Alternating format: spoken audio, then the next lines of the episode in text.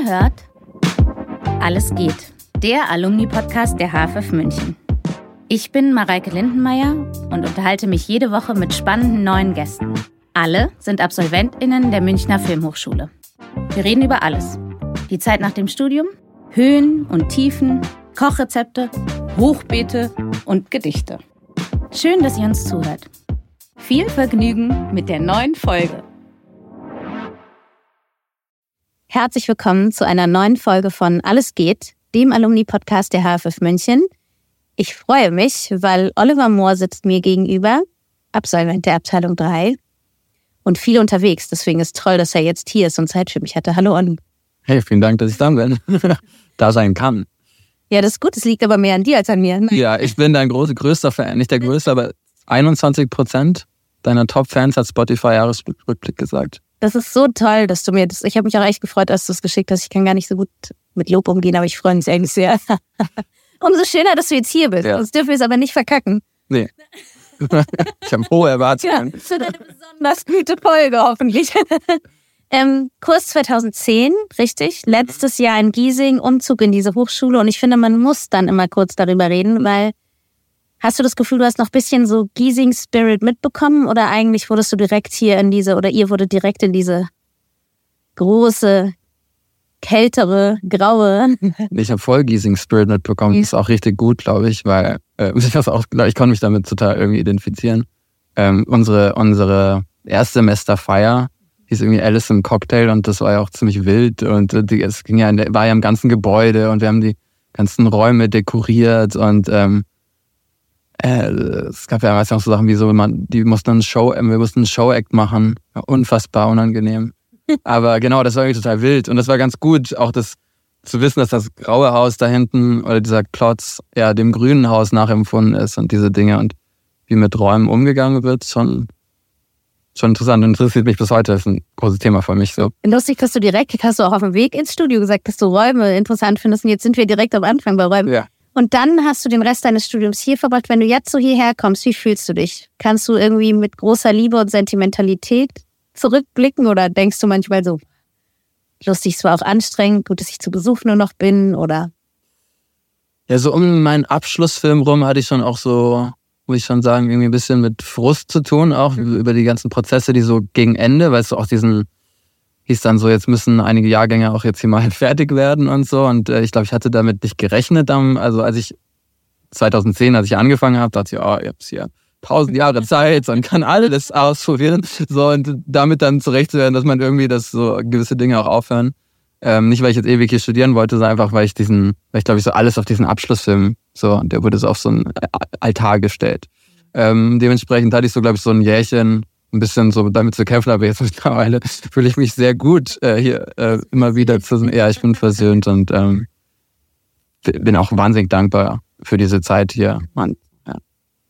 Ich finde immer spannend, weil das hast du auch vorhin schon ganz kurz gesagt, dass man eigentlich diese ganzen klaren Sachen so, was macht man danach, ja? Und man hat immer nur der Gedanke der Filmhochschule geht ganz oft nur bis zu diesem Abschlussfilm ne? und gar nicht darüber hinaus. Und wie wichtig das eigentlich wäre, darüber hinaus zu gehen und zu sagen, ich komme auch weiter, wenn ich mit einem 10 Minuten abgeschlossen habe oder ich kann auch, und auch darüber haben wir kurz gesprochen, ich weiß gar nicht, wie man einen guten Weg findet, das anzumerken, ohne die Erfahrung, die gemacht werden muss. Ja. Ja, so. du hast gesagt, diese genau. Herdplattenproblematik. Man muss definitiv, glaube ich, so auf die Schnauze fallen und irgendwie, da gehört Schmerz und Frust dazu, super wichtig.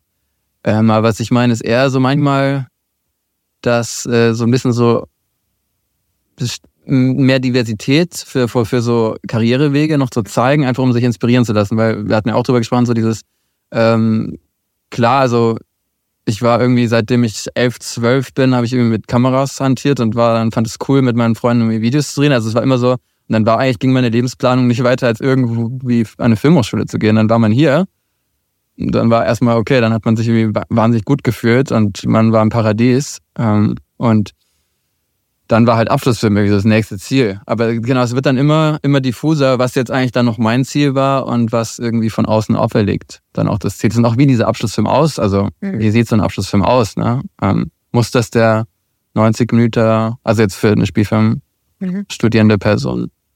Ja. Aber das ist ja auch, was ist Erfolg danach, ne? Also was, wohin will man denn? Muss man jetzt, eigentlich ist meine große Frage, wie kann die Hochschule das noch besser machen? Ja, man muss individueller reden, man muss vielleicht noch individueller betreuen, man muss mhm. klarer sagen, wo willst du hin, wer bist du, was ist deine Geschichte und so. Ähm. Ja, und auch dieses, also die Branche selber spielt ja viel mit Träumen und ich glaube, da nochmal aus einer Innenperspektive das kritisch zu beleuchten und sich selber auch zu hinterfragen, warum möchte ich das? Also bei, viel bei, bei Menschen, die Schauspiel studieren wollen, ist das natürlich so, so ähm, so, ja, ich liebe auf der Bühne stehen, ich liebe diese Aufmerksamkeit. So, ja, natürlich. Äh, und das dann haben dann oft so, sind das noch kindliche äh, so äh, Berufswünsche. Und jetzt so die, die Filmgewerke jetzt hinter der Kamera ähm, spiel, haben da schon noch Connections. da sehe ich schon Connections irgendwie. Und ich glaube, da dann irgendwie dann nochmal so mit dem Reifungsprozess das nochmal zu hinterfragen, so warum wollte ich denn eigentlich Film machen, so klar eine Liebe zu Geschichten erzählen und so, aber ähm, ja, und was heißt das aber dann später in einem wirtschaftlichen System auch und was heißt das, davon leben zu äh, können? Und das glaube ich, das wäre toll, irgendwie da noch ein bisschen mehr, weil ich hatte das Gefühl, dass so die Hochschule, wie ich sie am Anfang hier erlebt habe, dass er noch befeuert hat, diesen, diesen, diesen kindlichen Traum nach Ruhm und äh, Filmpreisen. Es, es hagelt Filmpreise so. Und äh, das ist auch gut und wichtig so, weil so irgendwer muss ja auch die, äh, die Preise gewinnen und sollte, also das, das sollte man auch irgendwie für ausbilden und, mhm. und die Branche lebt auch von diesen Erfolgsstories. Auch ähm, so, okay, guck mal, die haben es geschafft so und das sind ja dann auch oft auch Türöffner für andere Projekte, die dann folgen können, für andere, die irgendwie nicht diesen ersten Erfolg hatten. Es hagelt Film, also fand ich gut. Das Ziel ist, ja, aber alleine ja wirklich, man muss ja sagen, man muss zumindest mal über Alternativen nachdenken, womit kann ich Geld verdienen. Und es muss ja jetzt nicht mal sein, mach noch ein BWL-Studium nebenher, sondern einfach auch den Blick zu öffnen für, womit kann ich Geld verdienen, welche Möglichkeiten gibt es, wenn ich nur einmal, ich mag irre gerne, Simon Groß hat erzählt, ne, dass er die Filme machen wollte, die er machen möchte und deswegen jetzt eine Eis, also eine Eis, der hat ja, eine Eismanufaktur, ja, wie ja. verrückt ist das so toll, ja.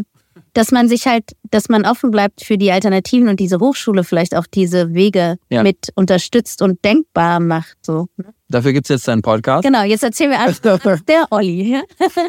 Nee, also ich finde es schon die, äh, toll, diese Geschichten zu hören, weil da ist es so eine Inspiration, dass man, okay, guck mal, so diese vielen Wege gibt's nach der. Es ist natürlich auch erstmal so oft ein bisschen retroperspektiv ähm, möglich, das zu bewerten.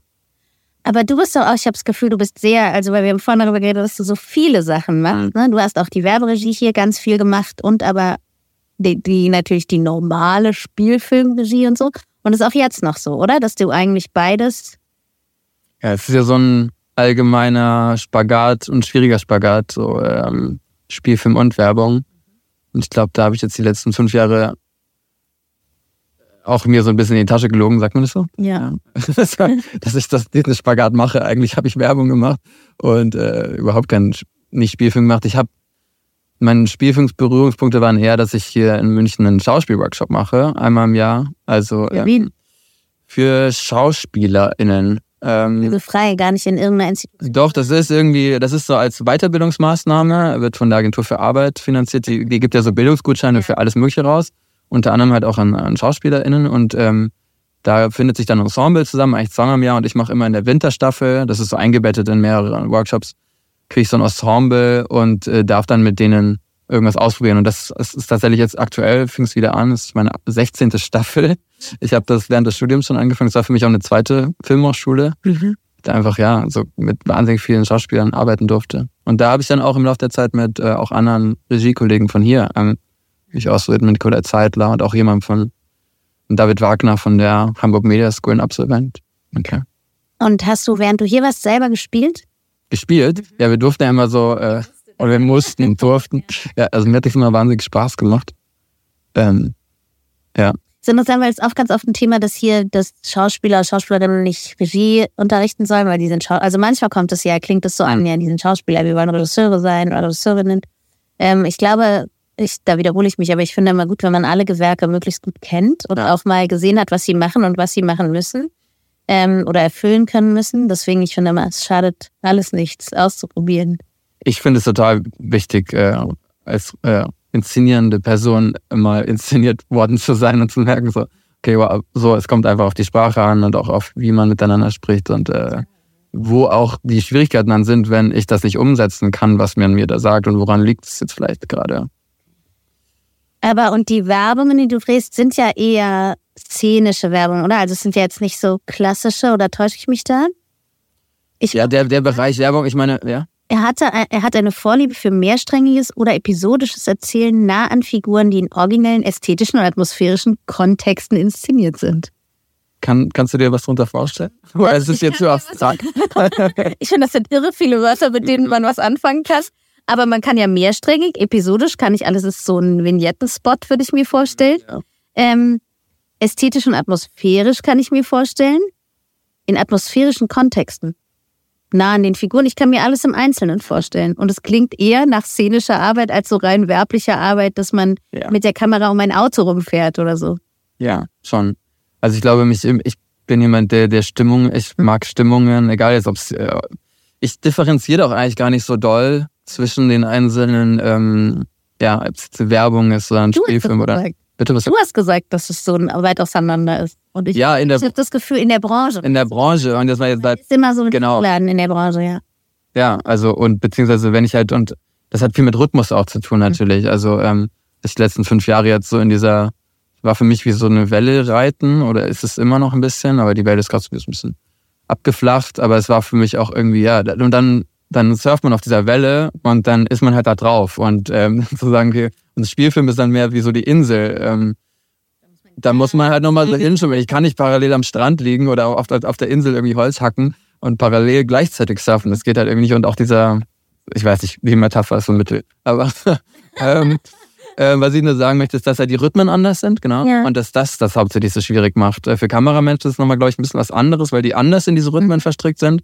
Aber ähm, auch vor allem, wenn du mit in der, in der Stoffentwicklung bist und dann, dann deinen eigenen Stoff vielleicht vorantreiben willst, dann ich habe mir wirklich Monate oder Jahre lang irgendwie so versucht, Zeiträume zu blocken, wo ich irgendwie an meinem Projekt schreibe. Und das waren immer die Puffer, die mir, die ich am Ende streichen musste, weil halt in der Werbung sind dann halt tausend Leute, die sagen so, wir brauchen das jetzt, wir brauchen das am, gestern, am liebsten schon gestern.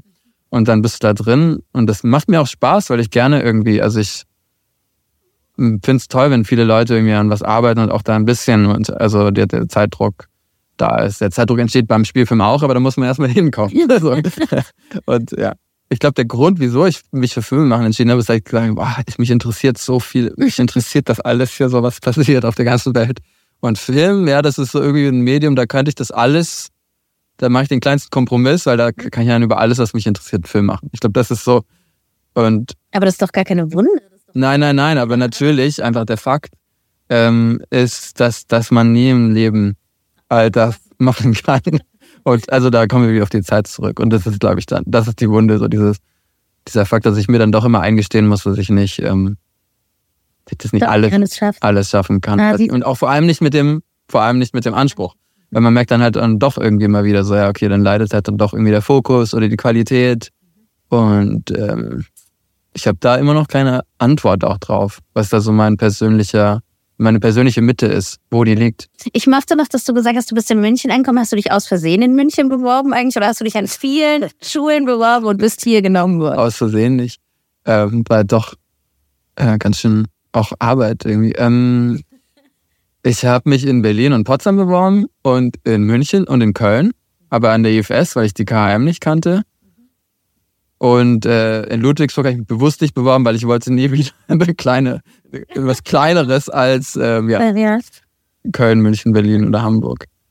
Genau. Und dann bist du in München genommen? Ich wurde in Köln und München genommen mhm. und in Berlin, wo ich eigentlich, glaube ich, gerne so lebensmäßig geblieben ähm, wäre, weil ich da gerade irgendwie als, ich bin nach dem Abi abgehauen, ähm, bin nach Berlin und habe mich da dann auch erstmal wohlgefühlt, wäre dann halt da geblieben. Wenn man so nach zwei Jahren so langsam ankommt, eine Stadt versteht, irgendwie Freunde macht. Ähm, ja, aber dann war irgendwie doch auch klar so, okay, also die Schule hat mich total überzeugt und irgendwie bin ich wahnsinnig, also ich bin super froh, mich für die Schule entschieden zu haben, aber auch diese, diese München, also München als Stadt nochmal ähm, so äh, erlebt und, und auch verstanden. Du bist hier aufgewachsen und das ist was ganz anderes, glaube ich, als wenn man als studierende Person hier ankommt. Diese HFF ist natürlich erstmal so der Mittelpunkt und die Leute, mit denen man hier anfängt und dann hat man eh irgendwie erstmal, klar überlegt man sich, wo geht man irgendwie abends irgendwie noch ein Bier trinken oder mal auf eine Party, aber erstmal, und das ist natürlich aber auch wie so eine Starthilfe gleichzeitig. Mhm. Also, war mir dann erstmal auch egal, ob ich jetzt coole Leute in München erstmal kennenlerne und nicht, weil ich hatte hier Ja. wahnsinnig viele tolle Leute um mich herum. Mhm. Das passiert dann erst mit der Zeit. Eher dann so, wenn es dann so Fragen geht, okay, wo drehe ich meine Filme, so Locations. Ähm, also dann, dann fängt man so richtig an, sich mit der Stadt, glaube ich, auseinanderzusetzen. Ähm, Stimmt, das ist natürlich eine bisschen. mal ganz anderer Blick. Aber da hatte man dann zum Glück die HFF im Nacken. Mhm. Davor habe ich auch schon irgendwie so Filme so mit Freunden gemacht und das ist natürlich dann auch toll, die HFF wie so ein Alibi für alles zu haben. Aber auch für Sachen natürlich, die nichts mit der HFF zu tun haben. Ja, genau. Aber das heißt, du bist auch echt ein Stadtkind, oder? Oder du bist kein Stadtkind, sondern du bist jetzt ein Stadtmensch geworden. Du bist ein Land Ja, und wurdest zum absoluten Stadtmenschen. ja, wie es ja oft so ist. Also es ist ja eine kl- klassische Erzählung. So man, man hat irgendwie zu viel von seinem Kauf, man, man hat irgendwie, und dann, dann braucht man irgendwie Leute und, und Möglichkeiten und Freiheit und irgendwie allein einfach Mobilität. Und ähm, Was ist das jetzt Wichtigste? langsam finde ich aber auch wieder so, also Kaff nicht, aber so, also Natur und so. Also mittlerweile, also ich war eine Zeit lang, immer wenn ich Urlaube gemacht habe oder irgendwo hin, wollte ich einfach Städte sehen, Architekturbars, äh, das Leben. Und jetzt mittlerweile Wirst du alt und werde ich alt und, und äh, schaue mir lieber Wasserfälle an oder so. wanderst Wandern. den Jakobsweg. Nein, Nee. aber. Und was ist so am wichtigsten für dich in Städten? Einfach die Vielseitigkeit oder die vielen Angebote oder vielen Möglichkeiten? Oder was ist so, was dir. Also, ja. Ja, ich glaube, es geht schon ein bisschen um Potenziale, glaube ich, viel. Also so, also selbst wenn man sie dann nicht nutzt, aber einfach der Fakt, ähm, und das ärgert mich immer noch in München, dass ich nach, dass man nach 20 Uhr irgendwie nicht einkaufen kann oder, oder irgendwie, also weil, auch wenn man eben komische Arbeitszeiten hat oder so oder durcharbeitet, dann ist es natürlich super, wenn ich irgendwie um Mitternacht theoretisch rausgehen kann und mir einen Snack irgendwo an der Imbissbude holen könnte.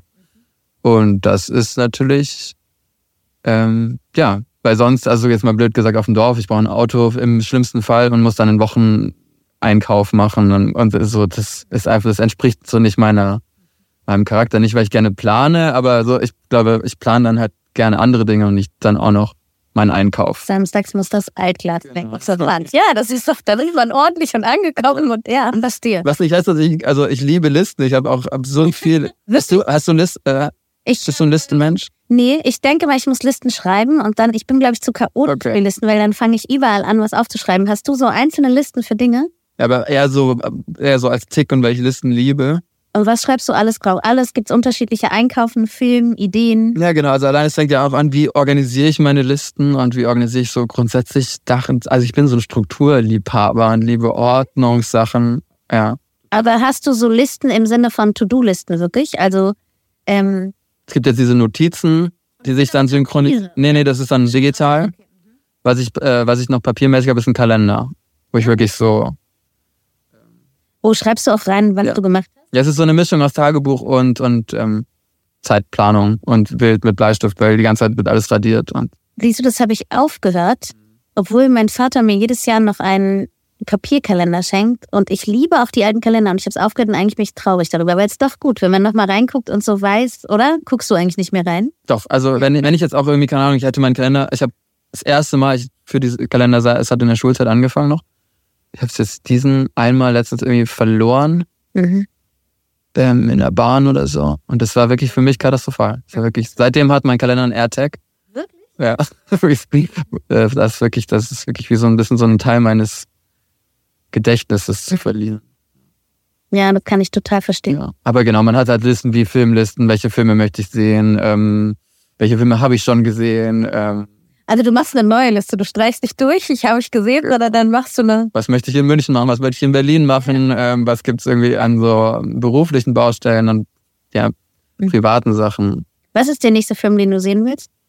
Der im Moment um. Oder ist die Liste nach Priorität oder einfach ganz nur diese Filme möchte Ich bin gerade damit an, so mehrere Listen. Ich habe, ich mache ganz viel Screenshots auch, wenn die so irgendwie, dass auch so Kommilitonen posten, irgendwie hier, so mein Film ist jetzt da in der Mediathek oder sonst. Und es interessiert mich natürlich und dann mache ich immer Screenshots, aber dann sind sie halt irgendwo anders wieder so. Und ich muss so, ähm, ich bin gerade, ich baue so ein Game auf, dass ich diese Fristen nicht verpasse, dass so ein, dass ich das Ding auch mal sehe, bevor sie wieder raus ist aus der Mediathek. Also es ist it's in, it's in the making so. Ich ähm, bin eher jemand, der tatsächlich relativ. Ich würde gerne viel mehr Filme sehen, schaff's derzeit nicht so viel. Also dieses klassische Filme, man guckt natürlich wegen der Arbeit die ganze Zeit irgendwie Spots oder Moods oder irgendwie, wenn man was recherchiert, aber so dieses privat mal einen Film gucken, ähm, ja. Weißt du, was der letzte war, den du gesehen hast von der Liste in Gemütlich? Nein. Ich habe schon gesagt, mein Gedächtnis. Ich könnte in meine Liste jetzt schauen, aber ähm, also hier in der HFF habe ich von meinem Kommilitonen Carsten Günther äh, das, was wir fürchten, gesehen. aber das war nicht, das war so halb privat, ne? Ähm, Triangle of Sadness habe ich gesehen, aber das ist auch schon wieder ewig her. Im Kino, so klassisch Kino. Was wir fürchten, ich habe gehört, es wurde zum ersten Mal wieder geschrien im HFF-Kino vor Schreck. Mhm. Da Ja. ich das, glaube ich, lange Sehr schreckhaft. leider nicht gesehen, ja. Achso, ist der Film gar nicht gruselig doch. Das ist schon richtig gruselig. Die Serie ist richtig gruselig, oder? Also es hat definitiv so ein paar äh, Schockmomente. Ist der Carsten dein Jahrgang auch? Ja, der Carsten ist mein Jahrgang gewesen. Ja. Und dann hast du aber, aber das finde ich echt cool. Dann kriegst du mit, dass er es hier zeigt und hast Zeit und kommst einfach aus Interesse. Ja, so meine, ich bin früher, also früher, nach dem Studium, ich habe ja während der Hochschule schon eine WG gegründet in Berlin in weiser Voraussicht. Ähm, und äh, bin dann einfach schon während des Studiums gependelt, habe meinen Abschlussfilm ja auch an der polnischen Grenze Richtung Berlin gedreht. Ähm, und das Pendeln ist irgendwie wirklich immer exzessiver geworden, dass ich mal immer so wirklich immer so drei Tage in, im Dreitagesrhythmus zwischen Berlin und München hin und her gedüst bin. Und du hast auch eine, wir dürfen keine Werbung machen bestimmt, aber du hast einen, Also ganz bestimmt machen wir jetzt nicht. Das, wir machen ganz bestimmt keine Werbung für die Bahn. Nee. Also, aber ich bin, ich bin natürlich äh, ein großer Fan von der Idee von ähm, Schienenmobilität. Ähm, genau. Genau, ich war mit der Bahn, werde das wahrscheinlich auch weitermachen. Ähm, mal gucken, wie.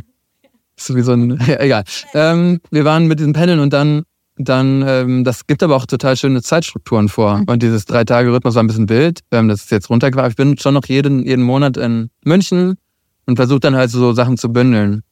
und schaust aber, schaust du im Zug Filme und Spots? Im Zug ist so bei mir immer Office-Time. Mails, lesen, so Sachen und runterfahren, reflektieren, schreiben. Also so pri- privat schreiben. Ich finde auch, weil du es jetzt selber gesagt hast, dein Film, ich, der war ja auch für First Steps nominiert, richtig? Und ich mochte gerne, weil man konnte auf der Seite, habe ich nochmal nachgeguckt, und da stand die Jurybegründung zur Nominierung, ist Oh. eine, ein fast verlassenes Dorf an der polnischen Grenze ist Schauplatz von Oliver Moores Benzin, wo der junge Träumer Leon an der Tankstelle seines Vaters arbeitet. Ich gedacht, das ist eine irre gute, äh, Ist aber eher eine Synopsis. Das? so gedacht, in so einer Jury möchte ich auch mal arbeiten, weil man einfach die es tut mir jetzt auch leid, weil jetzt dachtest du, ich lese was Tolles über deinen Film vor, ne? Aber ich musste darüber einfach sehr schmunzeln, weil es einfach die Inhaltsangabe, ne? Ja, das ist dann vielleicht, vielleicht, ich weiß, ich weiß nicht, wie die kommt, äh, wo die, die herkommt. Ich habe die nicht da ein. Ja, kann sein. Es kann natürlich sein, dass äh, First Steps nochmal so kleine selber Zusammenfassungen schreibt über die nominierten Stoffe. Aber und gar nicht die Begründung. Du musst die Jurybegründung einfordern noch. Ich find's wichtig. Okay, ja. Das war aber sicherlich was Längeres. Also ich habe da mal was gelesen. Du kennst es auch.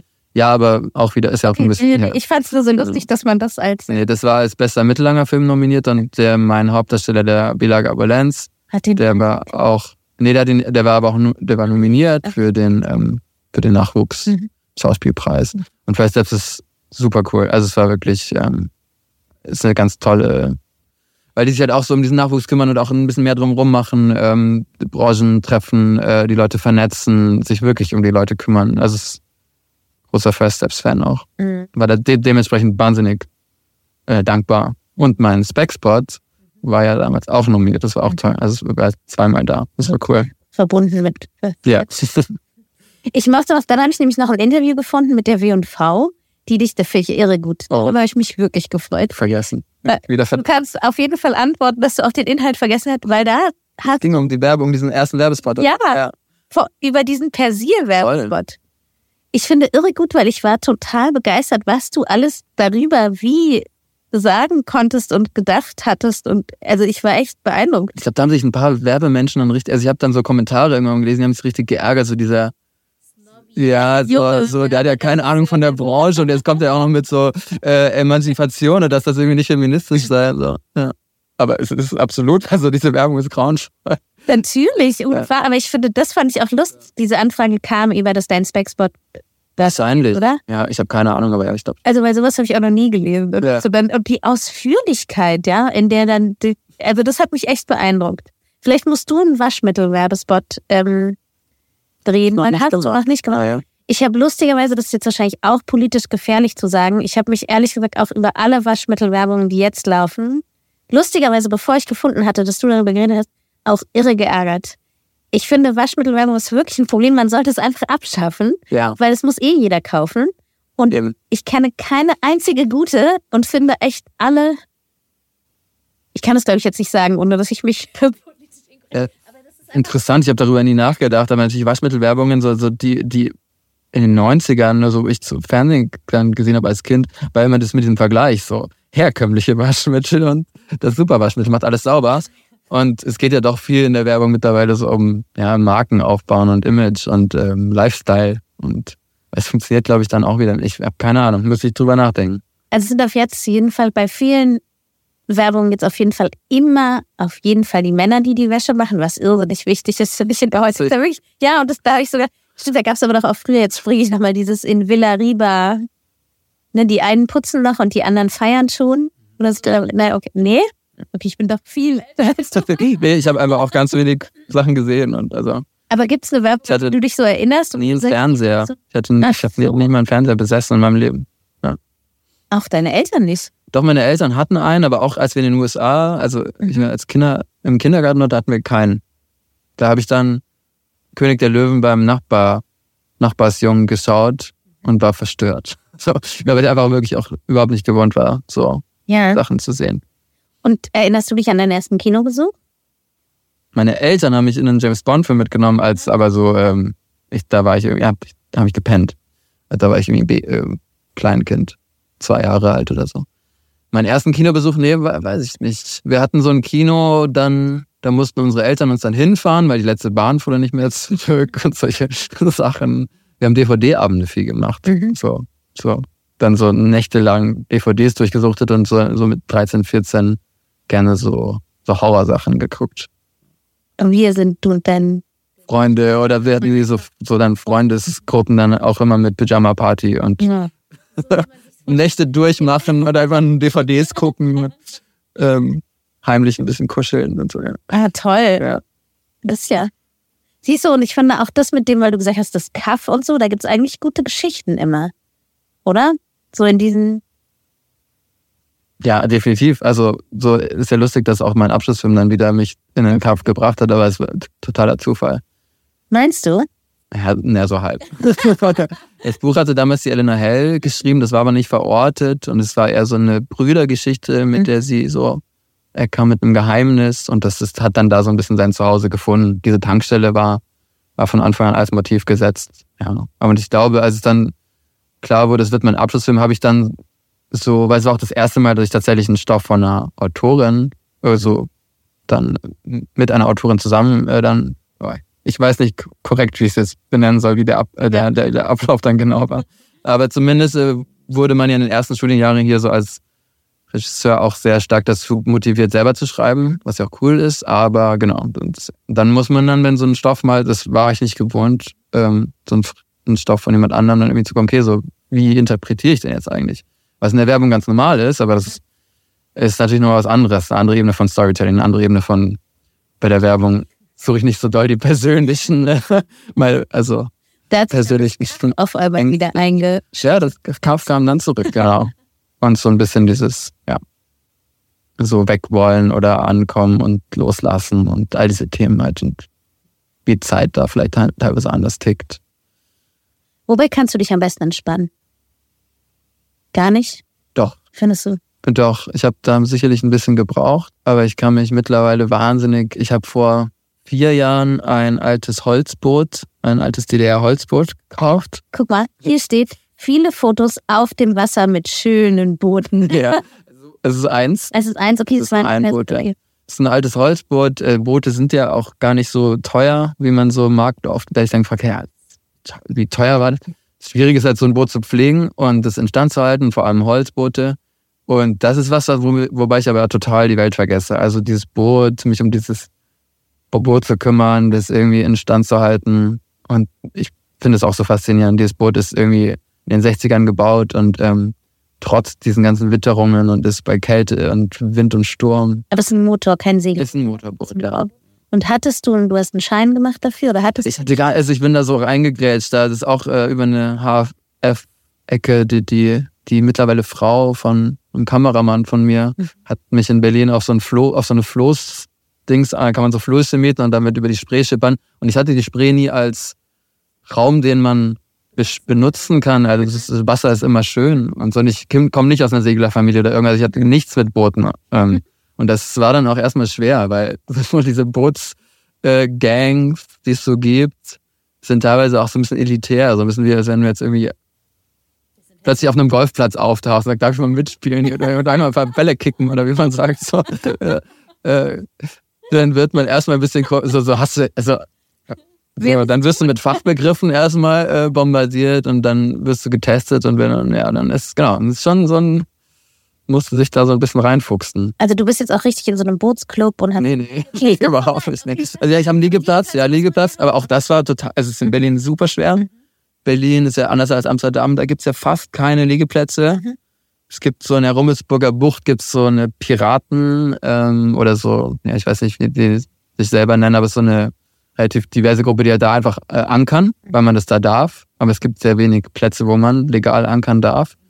Und es ist dementsprechend total schwer. Also werden teilweise Provisionen oder so wie halt hier so der Wohnungsmarkt, wie man ihn halt kennt, so, so 10.000 Euro für halt, ja, irgendwie. Und du musst es aber jetzt auch rausholen, oder? Es darf ja nicht. Holzboote sollte man im Winter rausholen, das ist jetzt, ähm, Und dann jetzt hast du eine Werft, richtig, wo das liegt, oder? Also nicht du hast eine Werft, oder du hast, also Oliver Moore arbeitet in der Werbung, dreht mehrsträngige äh, episodische At atmosphärischen Quatsch. Nee, das, das kommt jetzt falsch. Nein. So ein Holzboot kriegt man wirklich fast schon hinterhergeschmissen. Und ein Holzboot kaufen, wenn ich könnte. Ich habe noch nicht so, ich weiß nicht, ob es auf der Isar ginge. Ich glaube, Nee. die Isar ist. Würde ich dir nicht. Würdest auch Ärger bekommen, glaube ich. Ich wollte dich noch fragen. Ja. Du weißt es schon. Wenn du jetzt anfangen würdest zu studieren oder wenn du jetzt jemanden, den du echt gerne magst, der jetzt hier anfängt zu studieren, sagen könntest, was er machen soll, worauf er hören soll, worauf nicht oder was wichtig ist und was nicht, was würdest du sagen? Boah, ja, gute Frage. Aber so ein bisschen das, was wir eben schon mal besprochen hatten, dass man halt, glaube ich, ähm, bisschen sich Zeit nimmt, immer mal wieder zu reflektieren, was ist so wirklich das, was ich machen möchte, was es immer das ist. ähm, und was ist aber so ein bisschen mehr von außen auferlegt. Also dieses zum Beispiel, muss es ein, ähm, beziehungsweise sich mal auch dann irgendwie Beratung zu, zu suchen oder zu holen und mit anderen Menschen zu sprechen. Ähm, was heißt es denn, wenn ich das mache? Also, weil, so, es geht jetzt gar nicht darum, sollte ich jetzt den, ja, allein diese Entscheidung, so mache ich jetzt einen mittellang oder einen Langfilm und ähm, was gewinne und was gewinne und was verliere ich, weil ich glaube, es ist immer so die Frage, so, man wird immer was gewinnen und was verlieren und ähm, Was steht auf dem Spiel? Genau. Und ich war, glaube ich, sehr intuitiv und das ist auch sicherlich gut und so go with the flow und das mache ich immer noch sehr. Ähm, aber bei manchen Sachen in meinem Leben hätte ich mir dann doch ein bisschen mehr Strategie bei mir gewünscht, so dass ich gesagt habe, ja, hätte ich mal vielleicht ein bisschen drüber nachgedacht, wenn ich das mache, lande ich dann vielleicht da. Dann, wenn ich diesen Film mache, kann ich vielleicht dann auch mal einen Fernsehfilm machen. Ähm, wenn ich jetzt diese Art von Spots drehe, dann, dass man ein bisschen, bisschen mehr noch nach vorne denkt. Aber klar, so planbar ist sowieso nicht so richtig, aber man kann sich definitiv mehr Gedanken noch in, äh, in Strategie, ja, dass man sich mal so reflektieren lässt, dass man sagt so, jemand sich mal fragt, okay, was, was willst du so? Und Gut, das ist natürlich meine letzte Frage. Wo bist du in einem Jahr? Was hast du gedreht nächstes Jahr, wenn du es dir wünschst? ja, also dieser Spagat, na, wo jetzt mittlerweile so die Füße so ganz weit auseinander sind. Äh, den, äh, ja, ich versuche so ein, ich würde dir schon gerne äh, nicht mehr immer nur sagen, dass ich irgendwie mich um mein Debüt kümmere, sondern es ist dann auch ein bisschen ähm, akribischer verfolgen. Mhm. und habe mir da jetzt einfach ein bisschen selber andere Pläne gesetzt, ein bisschen strengeres Zeitmanagement, dass ich da, dass das nicht wieder so hinten runterfällt, weil mir, mir fehlt der Spielfilm dann doch sehr oder das fiktionale, längere Erzählen. Und, ja. Aber so generell auch diese Welt. Also, Ja. Aber dann sagen wir doch einfach, ähm, aber in einem Jahr wird knapp ja, wahrscheinlich. ich würde sagen, wir sagen ähm, Dezember 25. Premiere im Kino vom Debütfilm. Ja, oder zumindest so eine Produktionsförderung. Wenn es so ich gehe das ganz gemütlich an. Okay, da wieder. Ja, das wäre gut. Machen wir es doch. Okay. Machen wir. Vielen Dank für deine Zeit. Vielen Dank. Tschüss. Tschüss. Marc.